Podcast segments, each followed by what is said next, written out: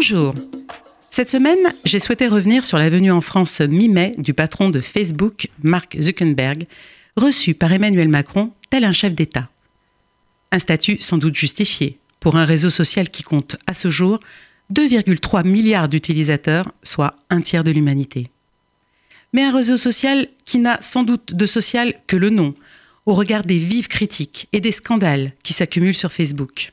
Après la fuite des données Facebook Cambridge Analytica de 87 millions d'utilisateurs, dont des Français, un nouveau scandale avec l'utilisation de sa plateforme de vidéo en direct par l'auteur de l'attentat de la mosquée de Christchurch en Nouvelle-Zélande, provoquant à nouveau de vives émotions.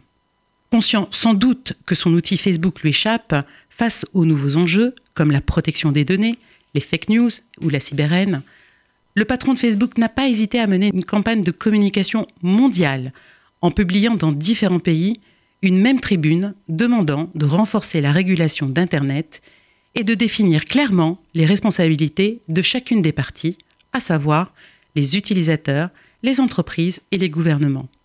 Mark Zuckerberg a la conviction que c'est en France que l'on peut l'aider à réguler Facebook tant que cette régulation ne pèse pas sur son chiffre d'affaires.